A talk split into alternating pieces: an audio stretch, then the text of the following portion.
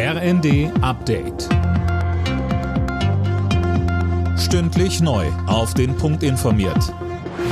Ich bin Laura Mikus. Guten Abend.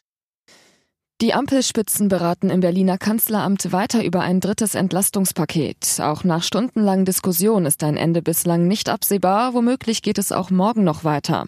Der Gesprächsbedarf ist groß. Die Koalition steht enorm unter Druck. Vorab waren viele Ideen in Umlauf gebracht worden. Was es am Ende wird, ist aber weiter unklar. Einig sind sich SPD, Grüne und FDP aber wohl darin, dass vor allem Geringverdiener, Studierende und Rentner profitieren sollen.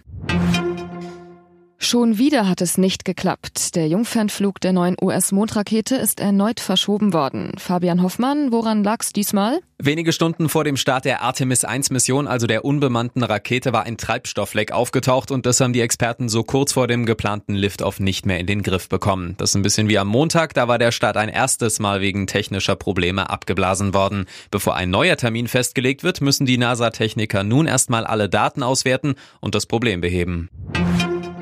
Das 9-Euro-Ticket ist seit einigen Tagen Geschichte. Bundesverkehrsminister Wissing hat jetzt einen Nachfolger bis Anfang nächsten Jahres in Aussicht gestellt. Den Zeitungen der Mediengruppe VRM sagte er, das neue Ticket soll deutschlandweit gelten und als Abo-Variante zu kaufen sein. In Moskau ist der ehemalige sowjetische Präsident Mikhail Gorbatschow beerdigt worden. Er wurde am Nachmittag auf dem berühmten Neujungfrauenfriedhof beigesetzt. Zuvor hatte es eine Trauerfeier gegeben, ohne großen Prunk und ohne den russischen Präsidenten Wladimir Putin.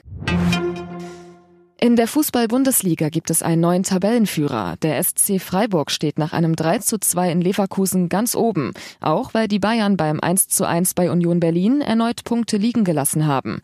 Und die weiteren Ergebnisse? Frankfurt-Leipzig 4 zu 0, Wolfsburg-Köln 2 zu 4, Stuttgart-Schalke 1 zu 1 und Bochum-Bremen 0 zu 2. Alle Nachrichten auf rnd.de